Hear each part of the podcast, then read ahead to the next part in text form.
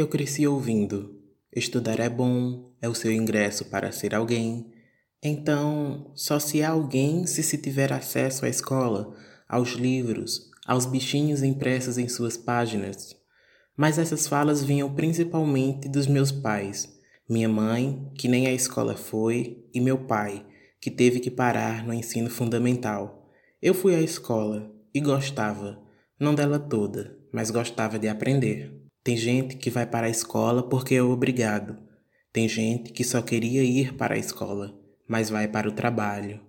Tem gente que se desdobra e faz os dois. Tem gente que não tem como se desdobrar mais. Há quem ache uma chatice, uma perda de tempo, e há quem enxergue na escola uma oportunidade de alcançar um sonho.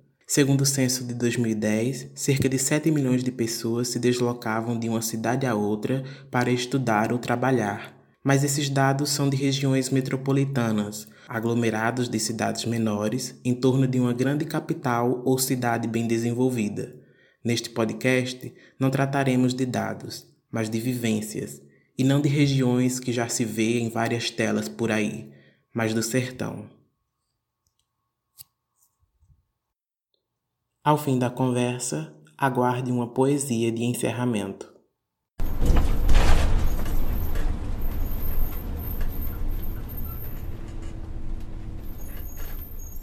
Comigo hoje eu tenho essa menina linda, que ela vai dizer agora quem ela é na fila do pão, o que é que ela faz e o que é que ela está aí para oferecer. Ai, tudo ilusão, não sou linda nada. É... Meu nome é Beatriz, eu sou estudante de letras na UPE, Petrolina. E é isso aí. é muito difícil a gente se, se descrever.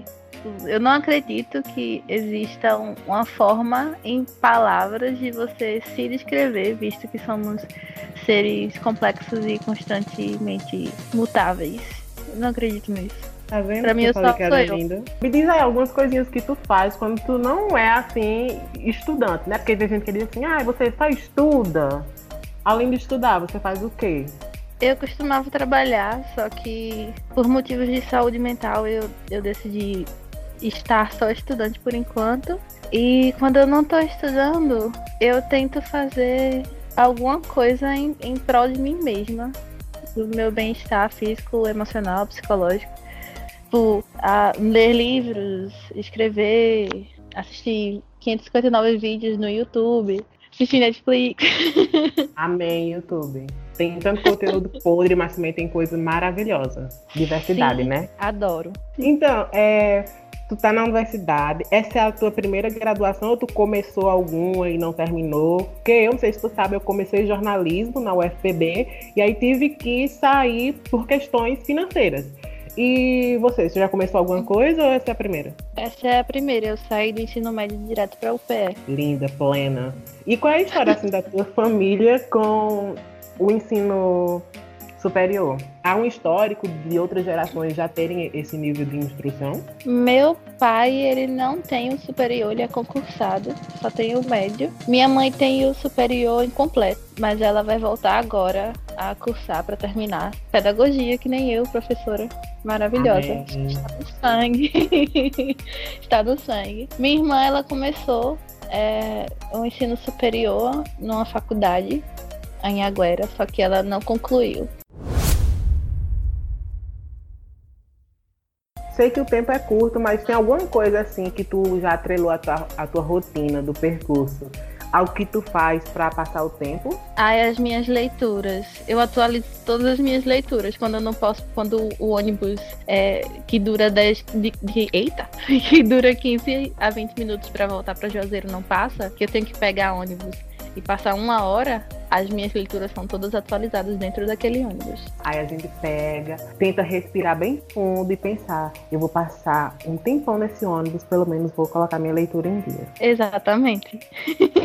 Tem gente que não é acostumado, né, e não constrói essa resistência aos solavancos do ônibus, aí fala: nossa, não consigo ler nada no ônibus porque fico enjoada. Digo, Querida, é sobrevivência. Exatamente. Já tive que ler até em, ter que ler até em pé no ônibus. Oxi. A gente se adapta. Tem outras pessoas na tua turma que, que pegam o mesmo ônibus? Pouquíssimas. São acho que quatro pessoas de Juazeiro e as outras 500 são de Petrolina. Em questões sociais ou estudantis em relação à distância, tem algum empecilho assim? Já teve algum trabalho, questão de coisa em dupla ou grupo? Que era com uma pessoa que morava em Petrolina e que havia um, uma certa dificuldade para vocês se encontrarem ou não? Sim, quando a gente começou na faculdade, quando eu entrei, que a gente precisava fazer as coisas em grupo, nossos trabalhos tinham que ser feitos na universidade porque metade do grupo era de Petrolina e a outra parte, a outra metade era de Juazeiro. E aí ninguém queria ceder, ninguém podia ir para a cidade do outro. E ficava um pouco difícil, aí a gente tinha que chegar ou mais cedo, de novo, transporte, ou ficar até mais tarde, o que também afeta o transporte do pessoal de Juazeiro. Mas, né, são, são, são sacrifícios que a gente precisa fazer em prol de passar de semestre. Uhum. E às vezes uhum. acontece. É, tem uma rixa muito forte entre Petrolina e Juazeiro. Eu não entendo essa rixa rixa. Mas existe essa rixa muito forte. Petrolina tem a necessidade de mostrar que é melhor que Juazeiro. E às vezes acontecem essas piadinhas dentro de sala de aula com esse, essa minoria juazeirense, por assim dizer, de ficar rebaixando o, a cidade, consequentemente rebaixando os, os alunos. Acredito. Até porque também na minha sala existe muito isso de agora não muito mais, porque eu passei a me posicionar melhor em relação a isso, mas já houve várias piadas sobre a questão da minha cidade cidade natal ser pequena e de lá ter todo um histórico com questão de plantio de maconha. E aí há toda uma narrativa de eu não sei se eu classificaria isso como uma xenofobia, mas é você tá fazendo piada às custas, é, reforçando um discurso né, de que cidade grande é melhor do que cidade pequena, né? Aham, uhum, exatamente. A burguesia muito contraditório. acho isso muito contraditório, falando que a gente está no sertão, a gente faz parte da região que sofre mais preconceito, digamos assim, do nosso ponto de vista, né, no Brasil, e a gente mesmo entre é, uma cidade vizinha da outra tem questões de, de comparações que, como você acabou de falar aí mesmo, piadinhas dentro da sala de aula. Quando tu terminar a graduação, assim, no, na visão que tu tem agora, tu planeja continuar morando em Juazeiro ou vai se mudar? Eu tenho pouco interesse em ir direto para um mestrado, mas eu tenho muito interesse em fazer um intercâmbio, já que minha área é o inglês. Eu hum. queria poder estudar no, numa instituição onde a língua nacional, a língua nativa, fosse o inglês. Então, talvez até o fim da minha graduação eu corra atrás de uma bolsa para a Austrália ou para o Canadá, que tem é, uma boa qualidade de vida. Então, falou Canadá, querida, falou comigo. Só tá faltando a nacionalidade. Come on, Justin Trudeau. Cadê, meu filho? Pode mandar. Adorei. Mas eu penso muito nisso. Eu já saí de Aracó pra cá. Eu tenho muita vontade de realmente morar fora. Uhum. E eu não sei se eu vou, o que eu vou fazer é, se eu vou procurar primeiro uma, me estabelecer aqui para construir um, um, um, patrimôniozinho. Patrimôniozinho, professor construído patrimônio. Eu tô para ver. Ou então se eu vou me aventurar, porque eu não tenho é, ânsia de constituir família tradicional, porque não seria tradicional, né? Uma família com, com um, um patriarca afeminado, meu amor. Mas tem, tem toda essa questão de, tipo assim, você tem um sonho e por causa da, da nossa posição social, muitas coisas são incertas. Então, até o fato de você estudar onde você não mora já é uma coisa que meio tipo assim, eu percebo em relação a outras pessoas que tipo, moram do lado da UPE, pessoas que só tem que pegar um ônibus, já chegam em casa hum, antes do que eu, já tem mais tempo é, para fazer a mesma atividade que eu tenho que fazer. E aí uhum. vem outras pessoas com discurso meritocrático, você tem que ficar.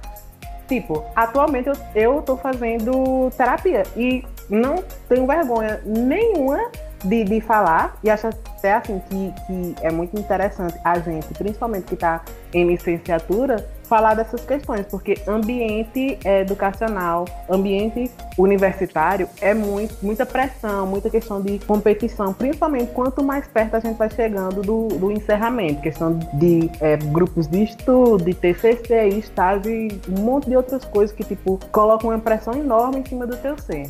Uhum. inclusive professores e colegas de classe. Uhum.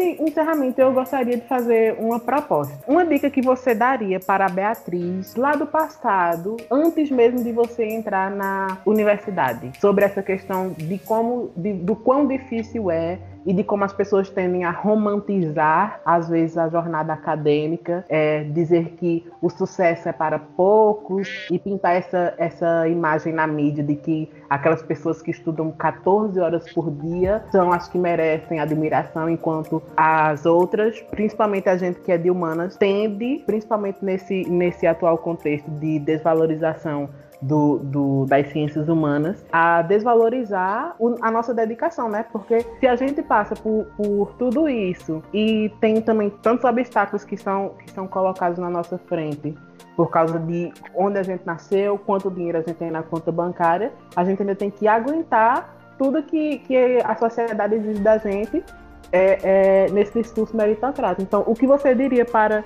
a Beatriz lá do passado? Eu diria para ela priorizar e valorizar a saúde mental dela, que a gente negligencia tanto o tratamento psicológico que vai chegar a um ponto que a bola de neve rola pela montanha e acaba destruindo tudo. Eu passei por isso, então, né? Eu acho que quanto menos a gente é, vir isso como um tabu, melhor, porque, sinceramente, as pessoas sentem, constroem um senso de vergonha em torno de algo que tá dando saúde mental. Por que, que saúde mental é tabu e saúde física em relação a, a movimentação, exercício físico não, não, é tabu? Então eu acho isso muito interessante. Você fala que está fazendo terapia, tratamento psicológico, as pessoas já olham assim, hum, essa pessoa tem alguma coisa de errado? Tem coisa de errado com todo mundo. Todo mundo tá um pois pouco é. desregulado. E a hipocrisia a gente achar que não. Então eu te admiro muito, principalmente por, pelas tuas publicações, que tu é honesta sobre a questão da, da tua percepção do corpo e principalmente porque a gente nessa posição de, futura de atual e futuramente, quando a gente tiver com o canudo na mão, bem garotinhos, né? É, de sermos figuras que representem é, é, uma segurança para, para os meninos que, tipo assim, tudo bem você não ser perfeito, busque ajuda e vamos continuar trabalhando nessa imperfeição, porque a gente nunca vai chegar num ápice que não tem nada para resolver, não tem nada para se dedicar e tentar, e tentar respirar com mais facilidade. Sempre tem alguma coisinha assim que tá cutucando a gente. Sim, tá todo mundo passando por um processo de construção. Por mais que não aparente, por mais que pareça que é, que é só a gente que tá passando por problemas e enfrentando obstáculos e, e lutando todos os dias para se manter onde estamos, uhum. tá todo passando por isso. Nesse momento final, agora para relaxar ainda mais, é, tem uma sessão aqui de recomendações chamada Põe no Post-it. Eu quero que você comece e aí fica à vontade para dar uma dica do que você está curtindo no momento ou quiser curtir, quer que as pessoas é, embarquem. Diz aí. Outro dia eu estava conversando com o meu noivo do livro que me tornou uma leitora voraz e de como eu tenho medo de voltar a ler esse livro, porque é, cada vez que a gente lê um, um livro, é, estamos em fases diferentes e encaramos aquela, aquela história, aquele enredo de uma forma diferente. E esse livro ele me tocou muito quando eu li na oitava série, e eu tenho muito medo de que com a releitura ele não seja mais tão relevante. Mas eu da oitava série, a eu da oitava série, com certeza ainda tá dentro de mim. e, e, recomenda muito um livro que chama A Corrente da Vida, por Valcir Carrasco, que foi meu paradidático da oitava série. Foi incrível, foi uma experiência maravilhosa. Então, A Corrente da Vida, de Valcir Carrasco, te marcou desde a oitava série. Me conta aí o plot desse livro. Então, a história, eu não sei se. Meu Deus, eu não sei contar sem dizer spoiler. Mas são, são três adolescentes, são dois garotos e uma garota. E um desses garotos desaparece. Ele para de ir pra escola. E ele é o melhor amigo da menina. E ela não consegue entrar em contato com ele. E ela pede ajuda desse outro menino para descobrir o que tá acontecendo com o amigo dela. E quando eles descobrem, é uma coisa que eles não esperavam. E, e vai mudar a vida e a visão descrição da vida dos três. Se eu falar mais que isso, é spoiler. Interessante essa questão de história adolescente. Eu tava me, me distanciando mais de coisas é, é, com temáticas adolescentes, porque às vezes é, tem uma certa superficialidade mas eu acho interessante quando há abordagem adolescente e trata-se de uma coisa muito mais complexa e digna mesmo de você estar discutindo é, interações entre adolescentes do que simplesmente picuinhas de escola surreais, que na realidade interação no ensino médio não é daquele jeito. O meu não é tão mistério, mas eu, é uma coisa que eu não vejo muito, mas quando eu vejo eu fico assim, pregado o olho. É uma série baseada em fatos reais, uma minissérie, na verdade, do Showtime lá fora. Eu não sei aqui como é que tá, como é que você vai acessar, se vai baixar pelo torresmo, mas é baseada numa fuga de 2015, então é bem recente, no estado de Nova York, se eu não me engano, dois caras conseguiram é, fugir de uma prisão de segurança máxima. Então, dando spoiler, já tá no título da série, que é Escape at Dannemora. Então eles conseguem fugir. E aí o desfecho é interessante. Depois eu fui pesquisar várias coisas, fiquei fissurado, vendo entrevistas da época, da época, três anos atrás, uhum. nossa. Mas é muito interessante, são sete episódios. O último é bem longo, tipo, é uma hora e quarenta, mas vale muito a pena. Interessantemente, é bem dark, bem intensa e muito bem dirigida pelo Ben Stiller acredita? Arrasou. E aí tem a linda da Patrícia Arquette também. É muito massa. Então, vou deixar na descrição também. Escape at Danmora e atua a corrente da vida. Então vale muito a pena. Apesar de você já saber o, o desfecho, é interessante você ver como o roteiro e a direção aborda a questão de dar complexidade a esses personagens e não torná-los apenas pessoas más. Então, muito interessante. Você às vezes se pega torcendo pelo, pelos caras tentando fugir. Mas é sempre assim, né? A gente sempre se apega aos malvados. Eu conheço uma, uma menina que ela disse que sempre torce para os vilões, mesmo sabendo que eles não vão ganhar. Eu digo sim. É, mas não é de boas, né? Se fosse na vida real, é que é problemático. Uhum. Fazer igual aquele pessoal que tava assistindo aquela série da Netflix You, que é sobre um cara psicopata stalker, e o pessoal romantizando ah. ele no Twitter. Tudo é, bem. Na ficção. Na ficção, é, cuidado, questão de ficção, às vezes a vida vai imitar a arte, viu, hein? Se o pessoal quiser te encontrar aí pelas redes, tu tem algum arroba pra divulgar? Tu ainda tá com bazar? Eu tô com bazar, eu tenho bazar. Só que não fazemos entregas pro mundo, pessoal, só Petrolina de Juazeiro. é. Você não tem que ir até Petrolina, viu, meu filho? Pegar em mãos, conhecer. É, a gente, né, principalmente, somos os pontos mais interessantes aqui da região, mas a cidade também é bonita. O São Francisco chega aos nossos pés, né? Mas ok. Não é tão bonito quanto o Jô, mas tá é. no caminho. Evidências, né? Contra fatos. É, o Bazar é no Instagram, que é Transbazar. E eu tenho Instagram também, que é Beatriz MZA. É com Y o meu nome, tá? Obrigada. E eu, pessoal, se vocês quiserem, tô lá no Instagram também, quer dizer, qualquer rede social que vocês forem me stalkear, cuidado pra não ir em sites aí impróprios e me acharem também com esse arroba, mas vamos Ai, é, só focar no, no, Instagram. É, Jos, é Josenilson, só que no lugar do E, vocês colocam três, né, que é o meu número da sorte, escolhi em algum momento da minha infância, não sei porquê, mas é três. Então coloquem lá e vocês vão achar várias fotos conceituais, umas nem tanto, mas todas com um carão, porque aqui nós trabalhamos com isso. Sim, Bia, muito obrigada pela participação. A estreia, Aí, querida, pra... começando com chave de ouro, né? Eu sou a rainha da UPE. Ah, querida, eu não vou ousar discordar disso, né, meu amor? Minha sanidade ainda tá intacta nesse, nessa área aí, tenho que reconhecer. Mas muito obrigada pela presença e prepare-se para a chuva dos seguidores, entrevista, querida, porque aqui é rir. Ai, meu Deus, eu vou ficar famosa. E se não irritar, não tem problema não, porque a gente se basta, né? Amor próprio, beijos, colar de beijo.